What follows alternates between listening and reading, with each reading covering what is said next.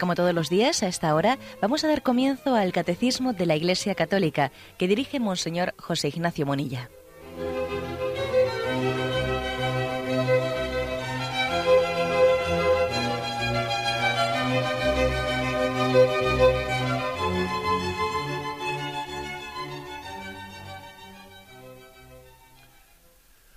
Un cordial saludo a todos los oyentes de Radio María. Un día más, con la gracia del Señor, proseguimos el comentario del Catecismo de nuestra Madre, la Iglesia. Continuamos a, partir del punto 2054, donde nos habíamos quedado. Estamos en la introducción de los diez mandamientos de la ley de Dios. Antes de comenzar, pues, eh, el catecismo, uno por uno, pues desgranándolos y especificándolos, hace primeramente una introducción sobre el decálogo, lo que es el decálogo y de qué manera está recogido en el Antiguo y en el Nuevo Testamento. Ahí nos encontramos. Habíamos dedicado ya un primer programa en el que el catecismo especialmente se sirve de ese pasaje del joven rico que se presenta delante del Señor y el Señor le habla de, los mandamientos.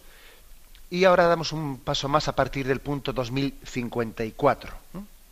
Dice así, Jesús recogió los diez mandamientos, pero manifestó la fuerza del Espíritu operante ya en su letra. Predicó la justicia, que sobrepasa la de los escribas y fariseos, así como la de los paganos. Desarrolló todas las exigencias de los mandamientos. Habéis oído que se dijo a los antepasados, no matarás, pero yo os digo, todo aquel que se encolerice contra su hermano será reo ante el tribunal. Me fijo primeramente en la primera frase. Jesús recogió los diez mandamientos, pero manifestó la fuerza del Espíritu operante ya en su letra. Aquí hay una referencia en el catecismo a esa distinción que a veces hacemos entre letra y espíritu, el espíritu y la letra. Y es muy importante ¿eh? entender esta, esta distinción y al mismo tiempo conjugarla y no disociar la letra y el espíritu. Eh, aquí lo que quieren decir es que Jesús recogió la letra de los diez mandamientos que venía del Antiguo Testamento, o sea, Jesús no rechazó, todo lo contrario, como vimos en el pasaje del joven rico, Jesús le recordó al joven rico los diez mandamientos, o sea, lo que estaba escrito en la tabla, la letra, se le recordó. Pero al mismo tiempo Jesús la llena de un nuevo espíritu. Cumple la letra del Antiguo Testamento, pero la llena de un espíritu nuevo una, reflexión sobre este tema de la letra y el espíritu. ¿eh?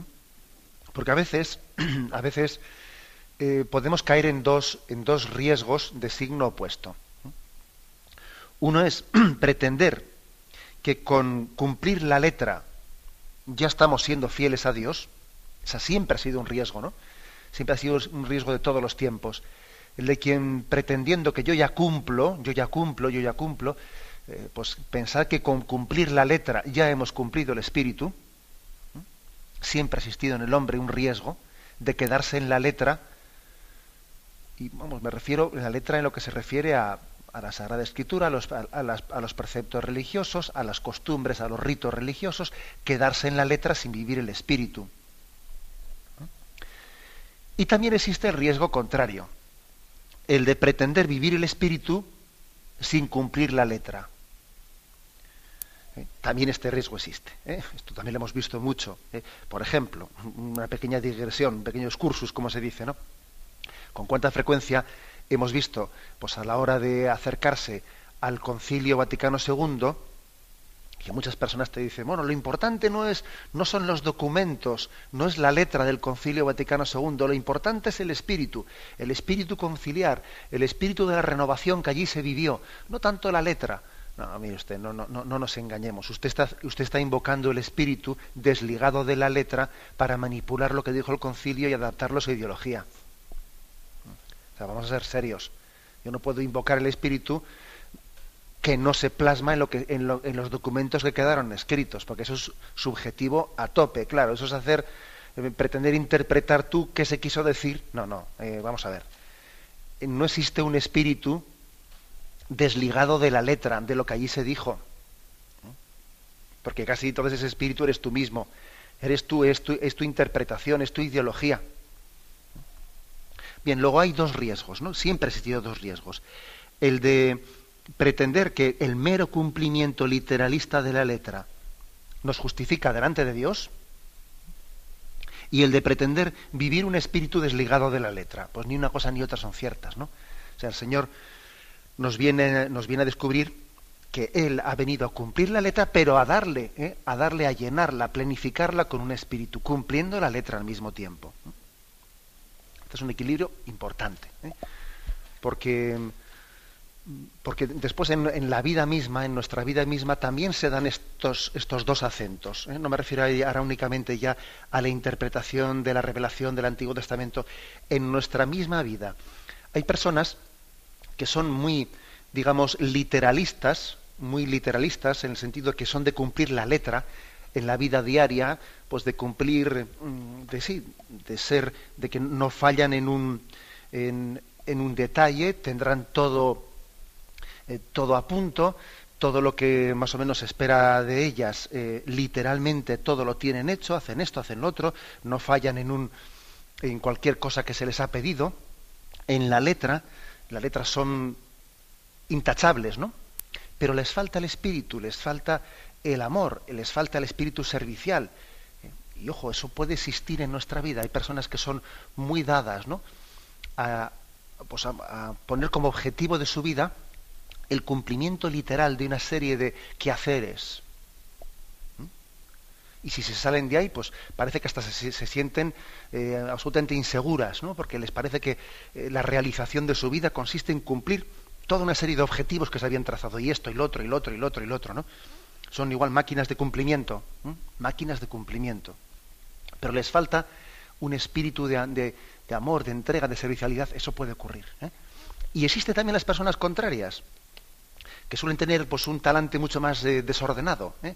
mucho más desordenado, que le quitan importancia a la concreción, le quitan importancia a la letra, le dicen lo importante es el espíritu, lo importante es que haya buena voluntad, lo importante es que haya espíritu de entrega, sí, sí, sí, bueno, muy bien, eh, de acuerdo, pero esa buena voluntad, espíritu de entrega, etcétera, ¿en qué se traduce en concreto? No se traduce en también una entrega ordenada, en un espíritu, o sea, no se traduce en obras concretas qué peligroso, ¿no? Es decir, los dos, eh, las dos sensibilidades, la de la letra y la del espíritu, están llamadas a integrarse y a complementarse.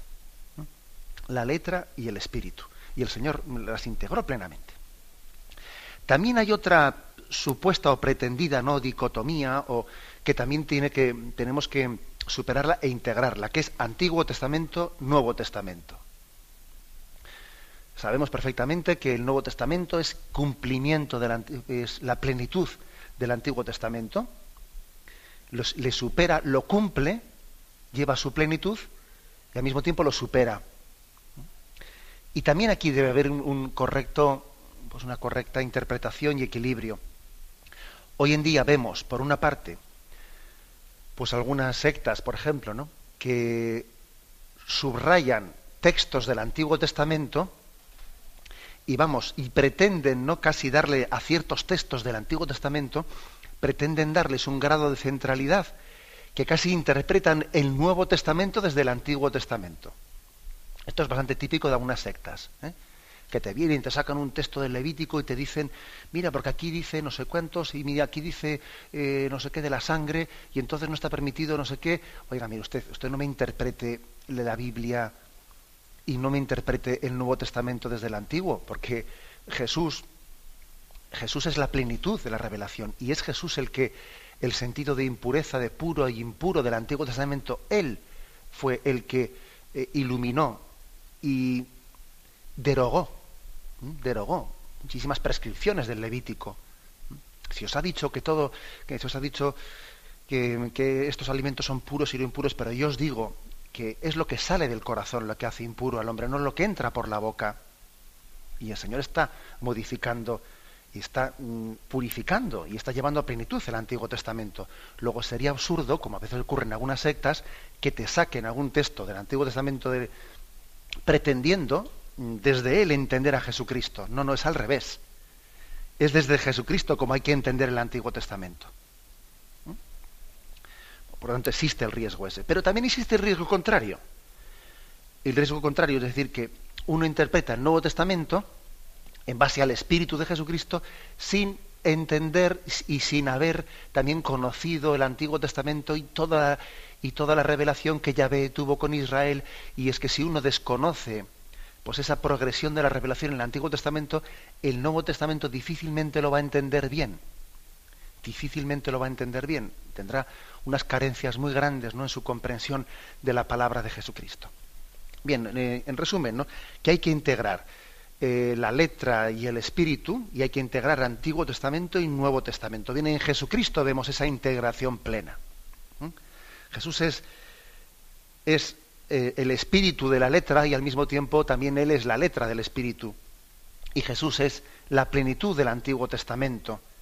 Al mismo tiempo, ¿no? que es el Nuevo Testamento eh, expresado y hecho persona.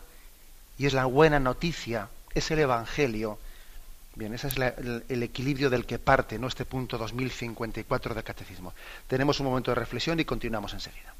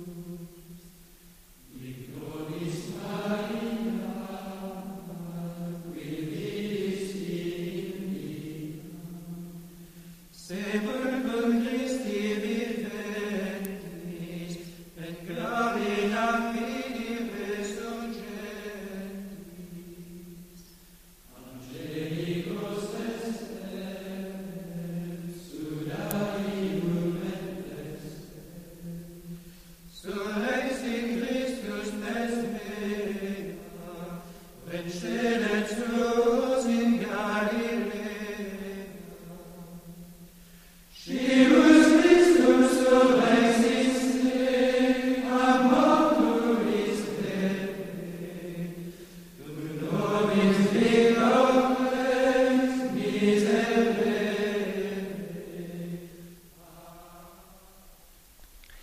Continuamos en esta explicación hoy del punto 2054 del Catecismo de la Iglesia Católica. Jesús, por una parte, dio cumplimiento eh, a los diez mandamientos, dio cumplimiento a aquello que había sido eh, revelado por Yahvé al pueblo de Israel en el monte Sinaí.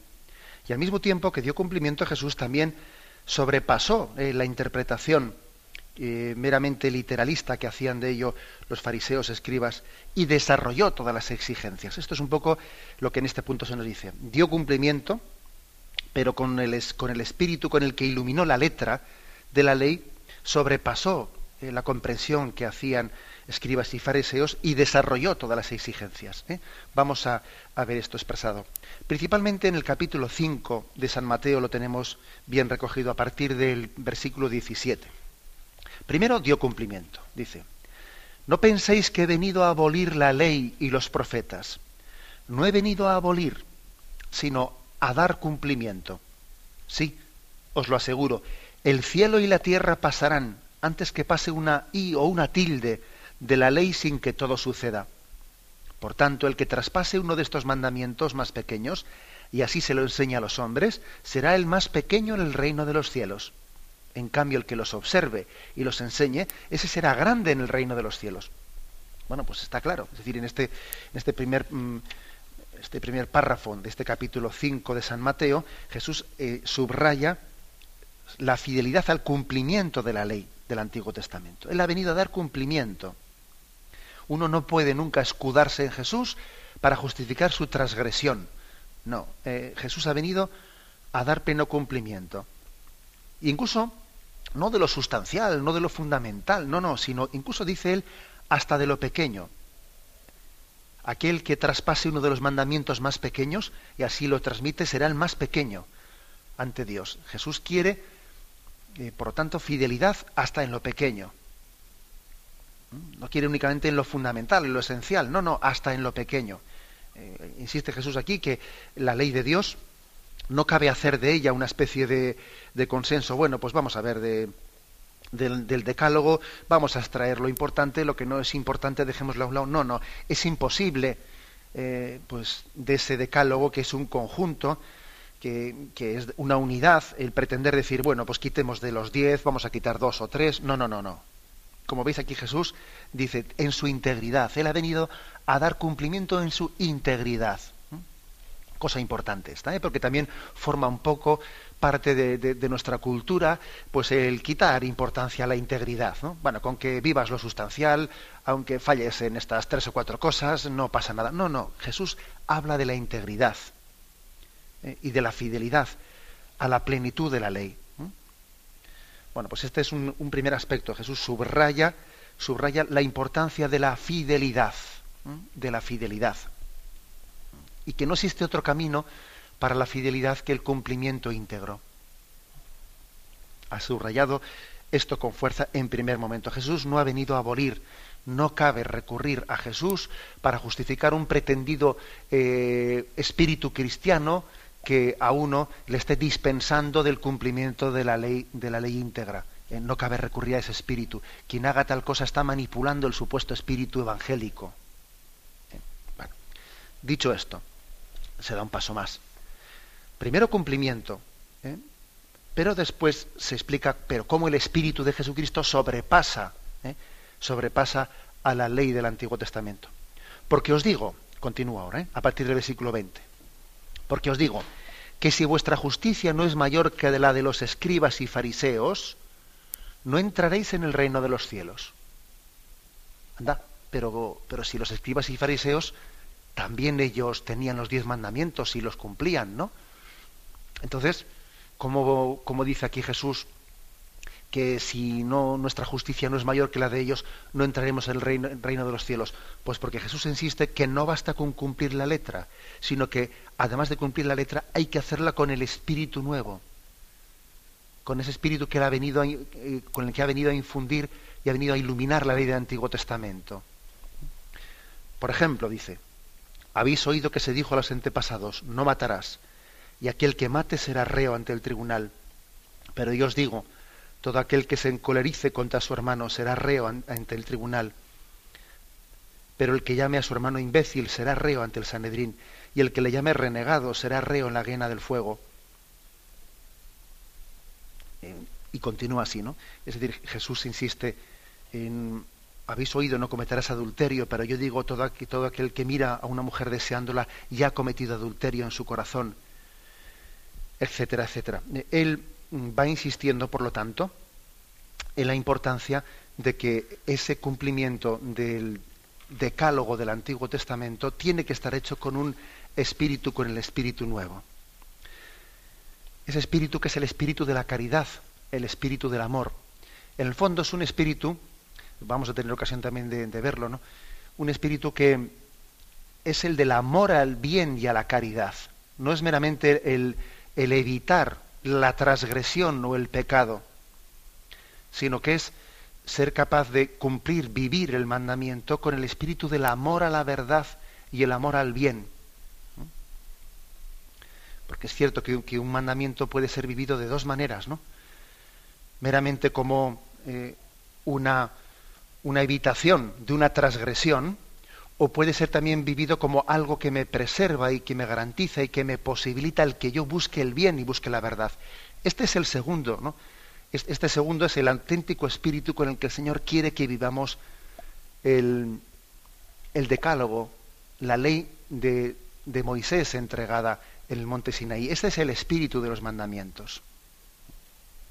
De ahí, por lo tanto, que nosotros estamos llamados a enamorarnos ¿no? Del ideal de Jesucristo. Solamente así se puede vivir el decálogo, por otra parte, estando enamorado de, del ideal de Jesucristo, ¿eh? no haciendo de nuestra vida pues un mero, mero esfuerzo para no caer en, determinadas eh, prescripciones para no violar determinadas prescripciones. Por ese camino meramente de una letra sin espíritu no seguiremos a Jesucristo. Y fijaros que, eh, qué afirmación tan fuerte, porque si vuestra justicia no es mayor que la de escribas y fariseos, que ellos se limitaban al cumplimiento de las prescripciones, pero que no amaban y por lo tanto no están justificados. Y puede ser que alguien pueda llegar a cumplir prescripciones, incluso todas en un momento determinado, sin amor y sin, por lo tanto, quedar justificado. ¿no? Este es, por tanto, un aviso importantísimo que nos, que nos refiere el Señor. Dice aquí el catecismo que él, cuando, cuando nos predica que ese espíritu con el que tiene que ser vivido el decálogo del Antiguo Testamento sobrepasa, sobrepasa por una parte, la justicia de escribas y fariseos, y en segundo lugar, también sobrepasa la justicia de los paganos. Pone aquí dos ejemplos. Eh, la justicia de escribas y fariseos lo dice en Mateo 5.20, eh, ¿no? esto que hemos leído ahora mismo. Porque yo os digo que si vuestra justicia no es mayor que la de escribas y fariseos, no entraréis en el reino de los cielos. Y luego la de los paganos dice en Mateo 5, 46, 47, dice, porque si amáis a los que os aman, ¿qué recompensa tenéis? ¿No hacen eso mismo también los publicanos? Y si no, si no saludáis más que a vuestros hermanos, ¿qué hacéis de particular? ¿No hacen también eso los gentiles? ¿Mm? Los gentiles. Bueno, aquí está, por tanto, diciendo, la, la vivencia de, la ley para un cristiano tiene que sobrepasar. Por una parte dice a escribas y fariseos y por otra parte dice a los paganos, a los gentiles. Escribas y fariseos, escribas y fariseos eh, cifraban la justificación, y esto es lo que el Señor en, muchos pasajes del Evangelio les acusa y les echa en cara, escribas y fariseos cifraban la justificación, hacían entenderla como en el cumplimiento de las prescripciones. Entendían ellos el cumplimiento de la ley como fuente de justificación. Y el Señor les insiste, el cumplimiento por el cumplimiento, sin el amor como causa formal, como motor, no justifica al hombre. Aquí, por lo tanto, ¿no? Pues el, eh, como el Señor está diciendo, la letra sin el espíritu mata. La letra por la letra no justifica al hombre. Esto es lo que Jesús dice a los escribas y fariseos. Mientras, tanto, mientras que los paganos tenían una comprensión de, la ley, pues de, estilo meramente utilitarista o practicista. ¿eh? Aquí cuando dice, porque si hago únicamente bien a los que me van a hacer bien, ¿qué mérito tengo? Eso también lo hacen eh, los publicanos y los, y los gentiles y los paganos. No hace falta ser creyente para hacer el bien allí donde voy a ser recompensado. No, no, no hago nada para lo cual no fuese necesaria la gracia de Dios. Eso es meramente natural. El hecho de que yo haga bien aquel que también me va a hacer bien, eso no, para eso no, no se necesita la gracia de Cristo. Eso en el fondo es un cálculo de utilidad, es un cálculo de rentabilidad. Y esto era propio de los paganos, así como era propio de los escribas y fariseos una concepción del cumplimiento ¿eh? de todas las prescripciones ¿eh? del Antiguo Testamento y, entendían que en, ese, eh, en esa tarifación tarifaban de qué formas uno cumplía reglamentos de primera, reglamentos de segunda, ¿no? Y todo eso estaba tarifado en el mundo farisaico. Bien, Jesús desenmascara eh, tal concepción literalista y dice que no justifica. Y a los paganos les dice esto otro. Les dice, si tú entiendes y si tú esto sería más, más, dirigido a nuestros tiempos, esto segundo, entiendo yo. ¿eh? Eh, si tú entiendes tu, tu, vida moral, tu vida ética, únicamente como un hacer bien en la medida en que también eso te resulte rentable, ¿no? En la medida en que eso también pues, mm, te ponga a bien con los demás y por lo tanto es algo utilitarista, eso, eh, eso no te justifica. Con eso tú no te haces justo. Con eso tú ante Dios sencillamente no has hecho más que buscarte a ti mismo, hacer un bien que te resulta rentable. Pero tú no has amado al bien por el bien, sino que en todo caso te has adherido al bien por tu conveniencia, que es distinto.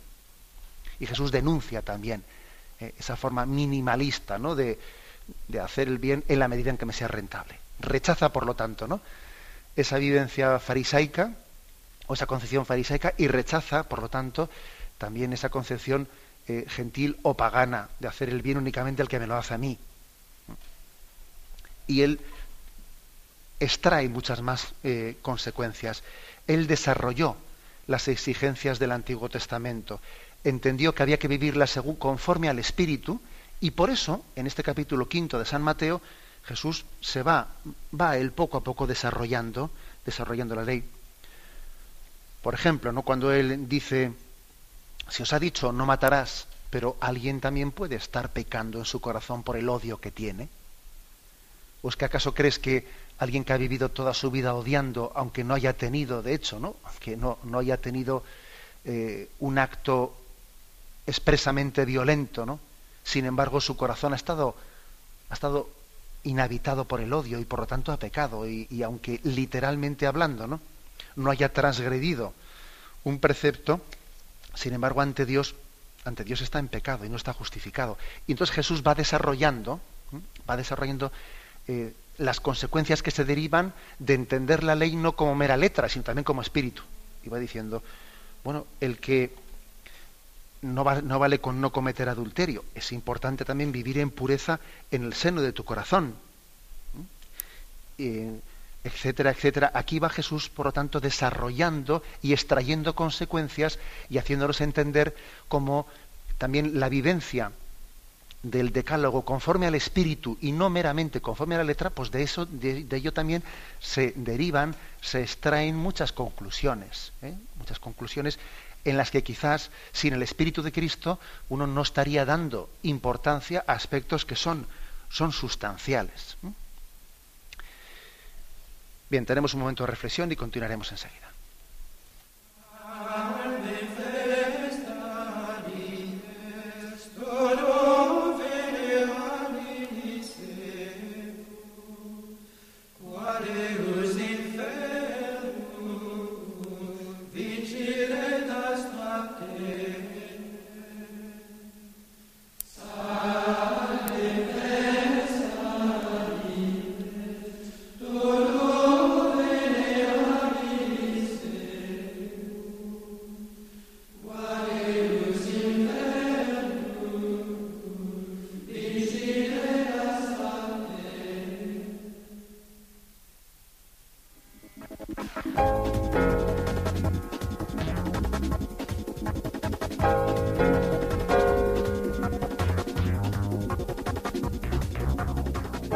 La primavera nos acompaña hasta el final del tiempo pascual, iluminados por Cristo resucitado, fundamento de nuestra fe.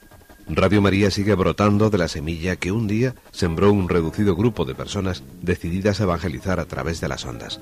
Pero debemos continuar sembrando para que el futuro nos lleve aún más lejos, a más hermanos que todavía no nos escuchan. Este esfuerzo es trabajo de todos nosotros, unidos en comunión de diversidad. Caminemos juntos para que Pentecostés siga regalando los dones diferentes en una sola fe al servicio de la Iglesia. Continuamos construyendo la nueva sede de Radio María. Aportemos cada uno nuestro pequeño esfuerzo para que esta maravillosa realidad conforte espiritualmente a todo el que lo necesita. Ingrese su aportación en cualquier sucursal del Banco Popular o sus filiales en la cuenta de la Asociación Radio María. También puede realizar una transferencia bancaria desde cualquier banco o enviar un giro postal o talón bancario a nombre de Asociación Radio María, a la calle Princesa 68, segundo E, 28008 Madrid. Radio María, la fuerza de la esperanza.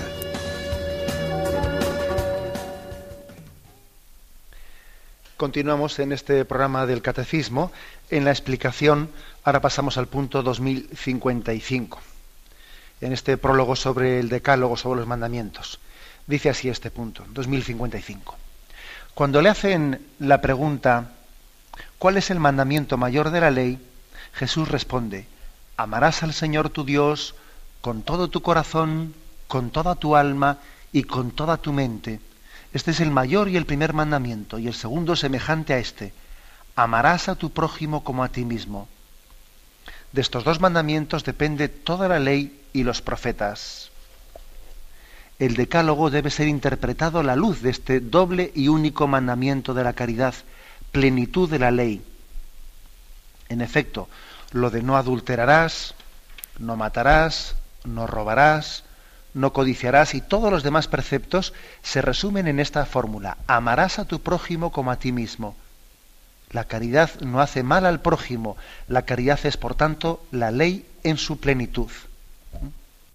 Pues aquí mm, veis que está la clave de todo. La caridad es la plenitud de la ley. Esta es la clave. Eh, todo debe ser interpretado a la luz el decálogo debe ser interpretado a la luz del mandamiento de la caridad.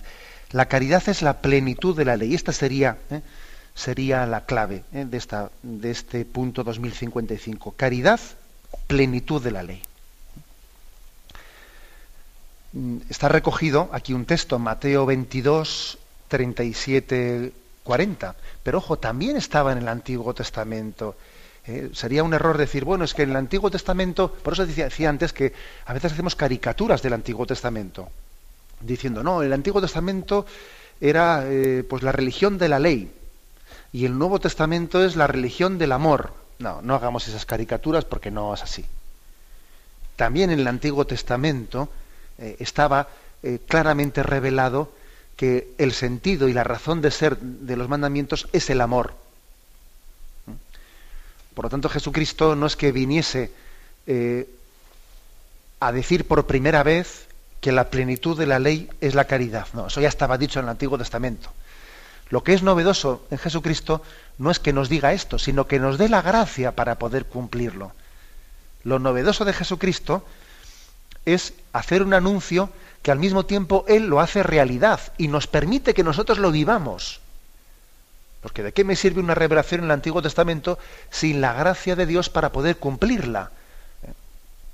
Fijaros, por ejemplo, hasta qué punto en el Antiguo Testamento ya estaba dicho también esto de que la caridad es la plenitud de la ley, que aquí, por ejemplo, se nos remite a Levítico, perdón, sí, Deuteronomio 6.5, y dice aquí, estos son los mandamientos, preceptos y normas que Yahvé vuestro Dios ha mandado enseñaros para que los pongáis en práctica en la tierra a la que vais a pasar para tomar posesión, a fin de que temas a Yahvé tu Dios, guardando todos los preceptos y mandamientos que yo te prescribo hoy, tú, tu hijo y tu nieto, todos los días de tu vida, y así se prolonguen tus días. Escucha Israel, cuida de practicar lo que te hará feliz y por lo que te multiplicarás, como te lo ha dicho Yahvé, el Dios de tus padres.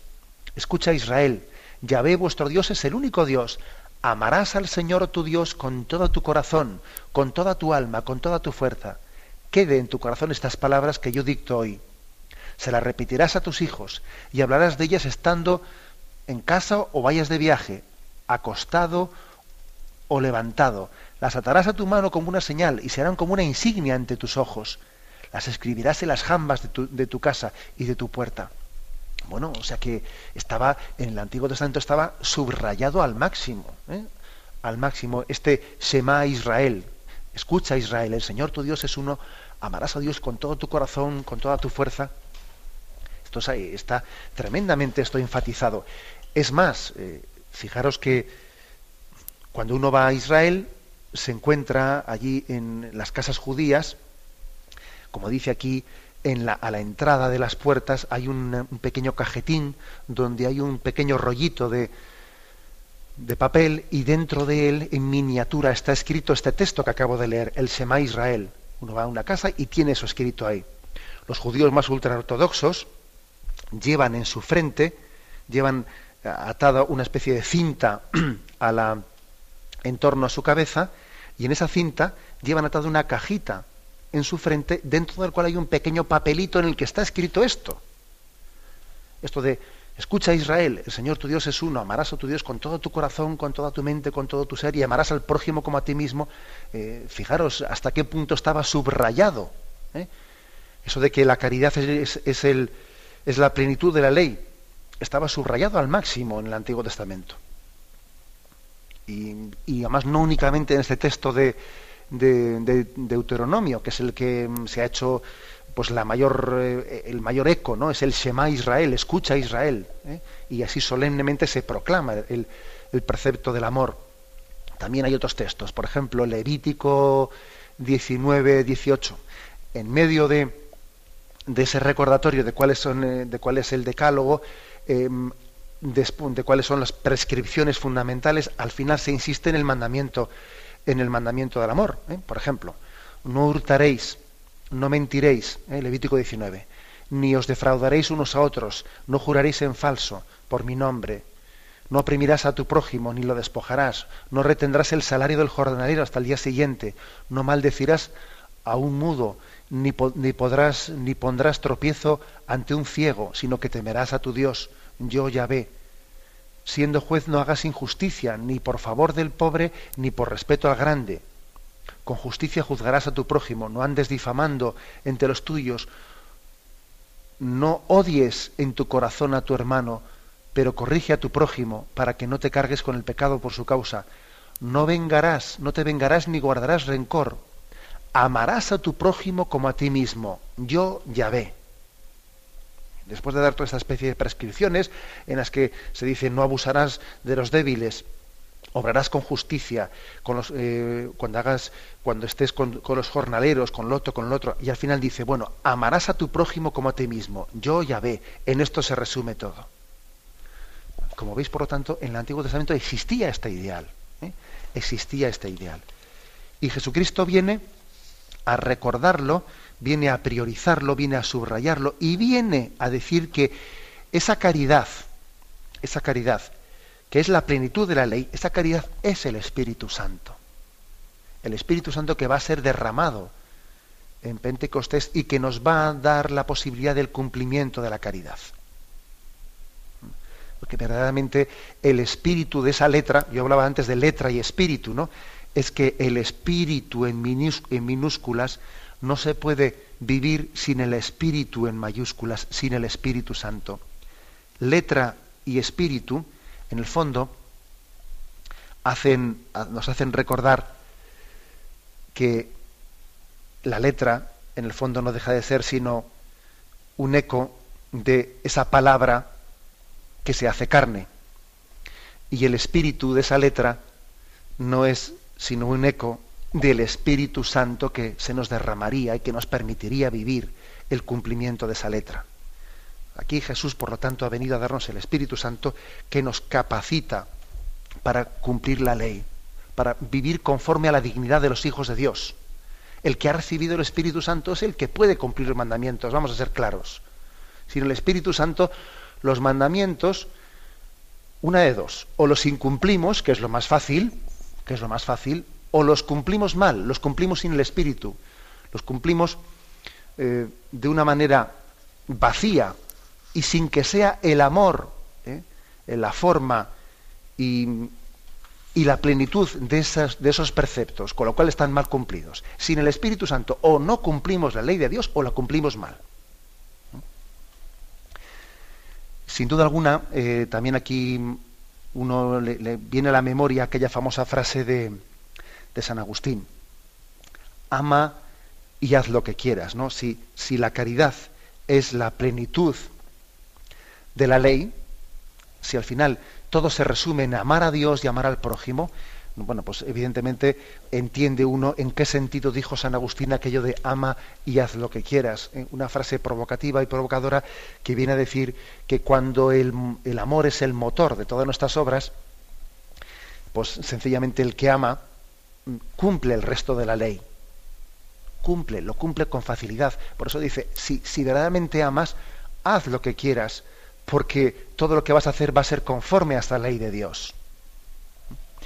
Esto está subrayado especialmente en ese texto de Romanos 13, 9, 10 que, ahora, que aquí se nos ofrece y que vamos a leer. En efecto, lo de no adulterarás, no matarás, no robarás, no codiciarás y todos los demás preceptos se resumen en esta fórmula, amarás a tu prójimo como a ti mismo. La caridad no hace mal al prójimo. La caridad es, por tanto, la ley en su plenitud. está claro que los, los mandamientos de la ley de Dios son de alguna forma eh, una llamada de atención, el decálogo, las diversas prescripciones del decálogo, son una llamada de atención a cuál es la calidad de nuestro amor, a cuál es el nivel de nuestro amor. ¿Mm? Cualquiera, cualquier incumplimiento de los distintos preceptos y prescripciones ¿no? de la ley de Dios, en el fondo lo que está denotando, lo que está dejando al descubierto, es la carencia de amor. Eso es bastante claro. ¿eh? Cuando, por ejemplo, alguien está incumpliendo el honrarás a tu padre y a tu madre, y vive un espíritu rebelde, vive un espíritu de egoísmo frente a ellos y de soberbia y de desobediencia, pues lo que le falta es amor. Lo que le falta es amor, porque el amor eh, es capaz de, quemar en el fuego de, en el fuego de la caridad todos esos egoísmos y esas soberbias, esas reacciones impacientes hacia nuestros padres, por poner un ejemplo, ¿no? Y cuando, por ejemplo, estamos pecando contra el octavo mandamiento y mentimos, y mentimos pues para quedar bien o para tapar cosas o, para buscar nuestro provecho propio o, o, lo que fuere, ¿no? Cuando recurrimos a la mentira, pues lo que nos falta es amor. Amor a la verdad y confianza en Dios. En el fondo, amor a la providencia de Dios, a confiar más en sus caminos que en los míos. El que miente no confía en Dios, vamos a ser claros, o sea, es imposible que el que está mintiendo pueda decir al mismo tiempo, yo confío plenamente en Dios y por eso miento. eso es una contradicción. Si tú amas y confías plenamente en Dios, no mientes, ¿entiendes? Eh, es decir, eh, se subraya aquí mucho pues que, cualquier incumplimiento, ¿no? cualquier transgresión del decálogo, en el fondo, lo más grave, lo más grave. Es que denota una falta de amor. Una falta de amor. Y habría que decir que lo que le da mayor gravedad, ¿eh? lo que le da mayor gravedad a nuestro pecado es la falta de amor que denota. Yo algunas veces explicando la famosa parábola del hijo pródigo, pues les he hecho a los jóvenes allí en confirmación, etcétera, les he hecho esta pregunta. ¿Qué es más grave? ¿Qué es más grave en, el pecado de aquel hijo que marchó de casa? ¿El que se gastase el dinero en malas, con, malas mujeres? ¿El que derrochase perdidamente el dinero? ¿O el que o el desprecio del amor de su padre, ¿no? Con el que estaba procediendo. Vamos a ver, ¿qué, es, es, objetivamente más grave? Sin duda alguna, objetivamente más grave es lo segundo. Lo primero, el que derrochase perdidamente el dinero, emborrachándose con malas mujeres, etcétera, pues por supuesto que es grave, pero además la mayor gravedad es el desprecio del amor de su padre que eso denota. Eh, o sea, que es que al final, como eh, la caridad es la plenitud de la ley, en el fondo, eh, pues hay que decir claramente que lo más grave de la transgresión de la ley es el rechazo de la caridad. Y esto creo que es importante entenderlo. Y así también se entiende aquella famosa expresión que estoy comentando de San Agustín, ama y haz lo que quieras, que, por supuesto no quiere, no debe ser interpretado como algunos alegremente pues han, han hecho, ¿no? Pues en la historia de la Iglesia, que es decir, eh, pues eh, voy a vivir el espíritu sin la letra, yo puedo vivir el espíritu del amor sin tener que estar siendo fiel en el cumplimiento de los diez mandamientos, que eso es una, eso es una manipulación ¿no? de la frase de San Agustín, pretender vivir el espíritu sin la letra, eso jamás ha ocurrido en la, en la tradición de la Iglesia, en la historia de los santos, jamás ha ocurrido, sino que la, auténtica, la auténtica interpretación de ama y haz lo que quieras es que aquel que obra por amor y aquel que se deja mover por el espíritu del amor, evidentemente su voluntad coincide ¿eh? con, todas las prescripciones del decálogo, porque él quiere lo que Dios quiera. Claro, el que se deja mover por el amor, él quiere lo que Dios quiera y por lo tanto busca el bien del prójimo y busca la gloria de Dios. Y por lo tanto, sin duda alguna, sus acciones si son movidas por ese espíritu de amor, coincidirán plenamente pues, con toda la letra y con todas las prescripciones del decálogo de los mandamientos pues, que, que Yahvé entregó a Moisés. Bien, lo dejamos aquí. Hemos querido comentar hoy estos dos puntos el 2054 y 2055. Si Dios quiere, mañana continuaremos. Pero ahora queremos dar paso a la intervención de los oyentes. Podéis llamar para formular vuestras preguntas al teléfono 917-107-700. 917-107-700.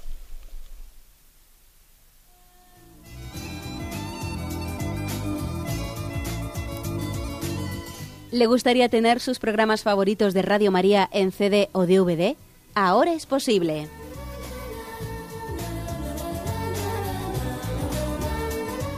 Le sugerimos que primero se informe en qué formato de audio lo puede escuchar en su equipo, DVD o CD, teniendo en cuenta que no todos los lectores de CD pueden reproducir el formato digital MP3 en el que enviamos nuestros programas.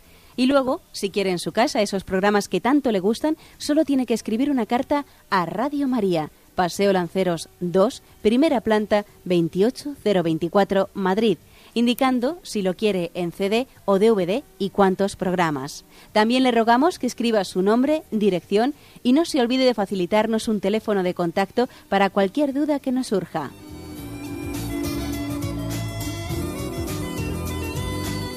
Radio María, más cerca de usted.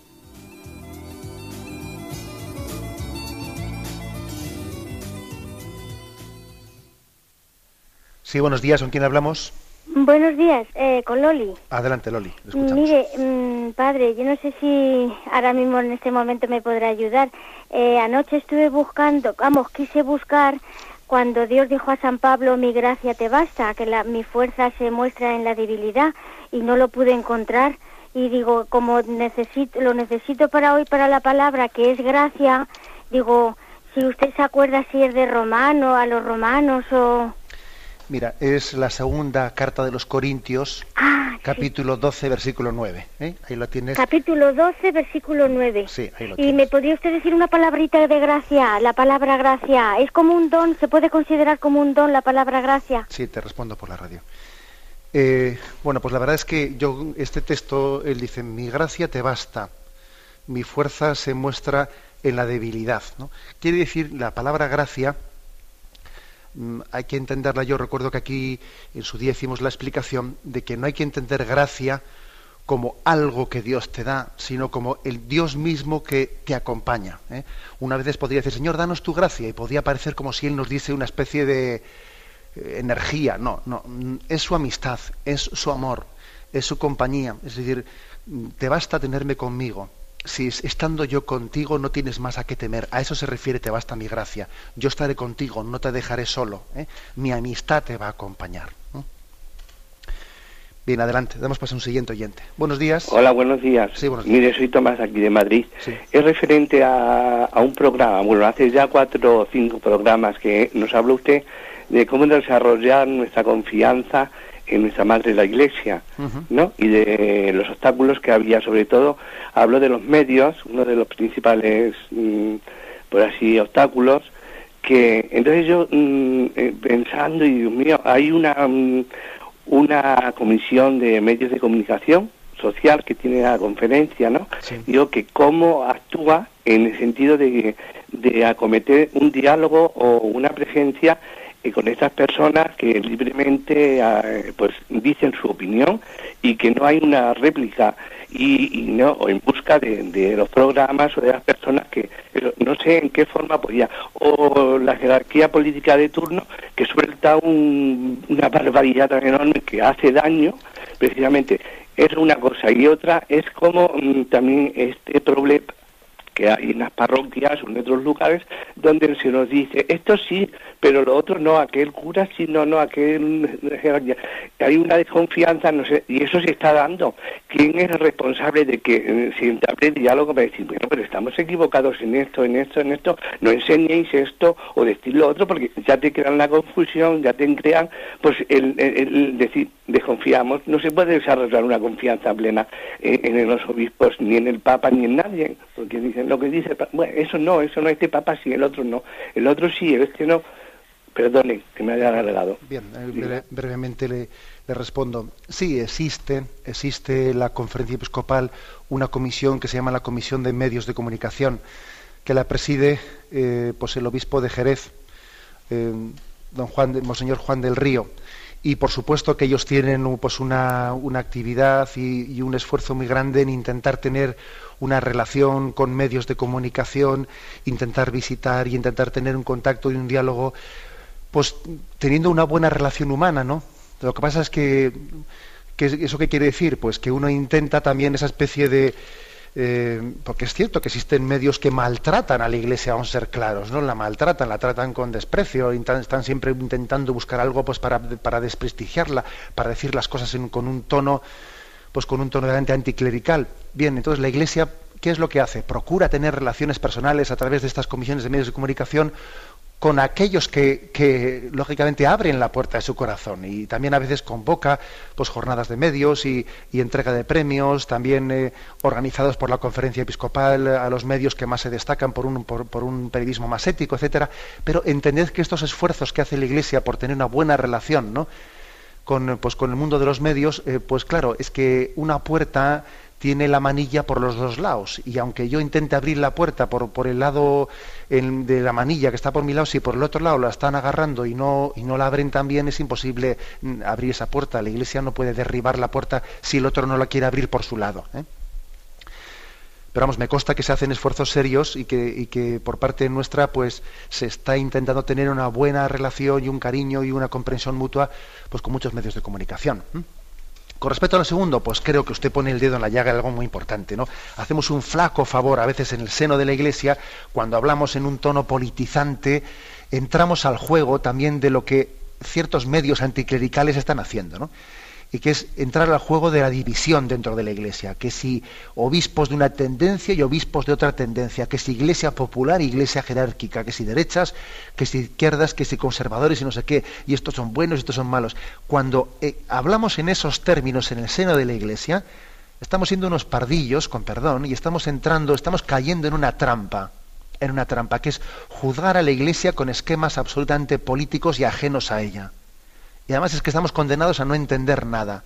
Y estamos jugando con la baraja del enemigo. Y lo digo así de claro, ¿no? Y eso hace un daño tremendo y eso es pues, pues, meternos un gol en propia puerta. Tenemos que rechazar absolutamente ese tipo de esquemas y, nosotros confiar en el magisterio, que no tiene ni siglas políticas ni bobadas ¿eh? por el estilo. El magisterio de la Iglesia trasciende esos conceptos humanos y, tenemos que dar esa confianza al magisterio y confianza en la Madre Iglesia. Adelantamos para un siguiente oyente. Buenos días. Buenos días. días. Mire, primero le voy a dar las gracias porque me encanta oírle hablar y cómo explica usted todas las cosas de la Iglesia y la religión. Pero bueno, como tengo que ser muy escueta, mm, pues yo ahora lo que encuentro es que los católicos, por desgracia, pues quieren hacer una religión o un cristianismo a su medida. Entonces uno se tiene que estar todo el día discutiendo cosas que, que, vamos, a mí no me van a convencer ni muchísimo menos, porque mis ideas son muy claras y son siempre las mismas. Entonces, oye uno muchas cosas y hay veces que uno puede contestar, pero hay otras que como que se encuentra uno un poco que no sabe qué decir.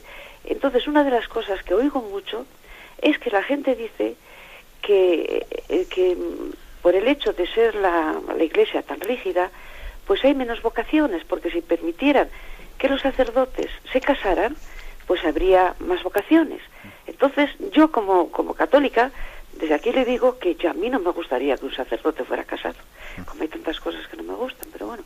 Y bien me contestan y me dicen que dónde dijo el Señor, Dios, que los sacerdotes no se casaran, porque los mandamientos sí en la Biblia se oyen, pero que dónde, que yo especifique dónde pone que los sacerdotes no se pueden casar. Es lo que me gustaría que me contestara, porque es lo que siempre están diciendo y, y bueno, pues yo como personalmente, pues mire usted a mí, como son los sacerdotes, pues me parece bien. Y también le diré que me perdonen los que no son así. A mí me gusta que un sacerdote vaya vestido de sacerdote, no vaya vestido de un hombre normal. No le digo que vaya con esas ropas que se llevaban antes, que también me gusta, pero bueno, por lo menos con el distintivo de que es un sacerdote. De acuerdo, le, respondo. Le respondo que sea brevemente porque se nos el tiempo encima. Bueno, eh, la verdad es que, en primer lugar, eh, yo creo que es, que es, un error eso de que dice si, si la Iglesia cediese en ciertas cosas, pues eh, tendría más éxito, le seguiría más gente. Bueno, eso yo creo que es un error tremendo. Si la Iglesia dejase de ser fiel a aquello que viene de, de Jesucristo, de su tradición, estoy convencido de que tendría mucho menos éxito. Así de claro, porque nosotros lo que nos da éxito es la fidelidad, eh, no nos da éxito los cálculos humanos. La prueba de ello, la prueba de ello es que las iglesias protestantes, en las iglesias en las que, pues por ejemplo, se ha cedido al, eh, o sea, bueno, pues por ejemplo existe la posibilidad de, que los pastores eh, se casen, etcétera, etcétera, tienen bastantes menos vocaciones que nosotros. ¿no? En los lugares, por ejemplo, como Alemania, donde conviven al mismo tiempo, y a, más al 50% casi, ¿no? la Iglesia católica o la Iglesia protestante, uno, ve mm, quién tiene mayor crisis vocacional y nos damos cuenta de que, de que, curiosamente, existen más vocaciones en la Iglesia católica que tiene esas exigencias de celibato, etcétera, que las demás iglesias. Es curioso. Y también habría que decirle a esas personas cómo se está produciendo pues, en lugares como Inglaterra un goteo, que más que un goteo es un chorro casi, ¿no? de, conversiones, de incluso de sacerdotes anglicanos que al ver cómo la iglesia anglicana ha sido infiel a la tradición en muchísimas cosas, de ordenación de las mujeres, o incluso de que si sacerdotes gays y, una boda de, un, de, un, obispo de un obispo anglicano con su pareja gay y cosas por el estilo, todo eso lo que está, provocando es una auténtica riada de conversiones al catolicismo de muchísimos sacerdotes anglicanos. Y además que son conversiones heroicas, porque entre otras cosas al convertirse al catolicismo pasan a ganar un tercio de su sueldo. ¿eh? O sea, su sueldo de repente pasa a ser un tercio de lo que era antes por hacerse católico. Y se están convirtiendo, vamos, y se están convirtiendo a un ritmo muy grande, con lo cual eso de que vamos a tener más éxito por ceder, la, sencillamente la práctica muestra exactamente lo contrario. Es cierto que el ideal del celibato, eh, pues em, no nace de una ley en el, de Jesús en el Nuevo Testamento, sino nace de que Él fue célibe y que la Iglesia, con el paso del tiempo, poco a poco ha ido adecuando el ideal de los sacerdotes al de Jesucristo, que Él fue célibe. Aunque es cierto que Él también eh, nos, dijo, eh, hay ciertos pasajes del, Nuevo Testamento que ya van marcando pues, esa, eh, pues, ese sentido del valor del celibato y de esa de renuncia en el seguimiento a Jesucristo. Por ejemplo, en Mateo 19, 29. Todo aquel que haya dejado casa, hermanos, padre, mujer e hijos por mí recibirá el ciento por uno y heredará la vida eterna. Eso está en Mateo 19, 29, con lo cual tampoco cabe decir que Jesús no dijo nada eh, con respecto a esa posibilidad de, de, la renuncia por el seguimiento a Jesucristo. Bien, pero tenemos la hora encima y me despido con la bendición de Dios Todopoderoso, Padre, Hijo y Espíritu Santo, descienda sobre vosotros. Alabado sea Jesucristo.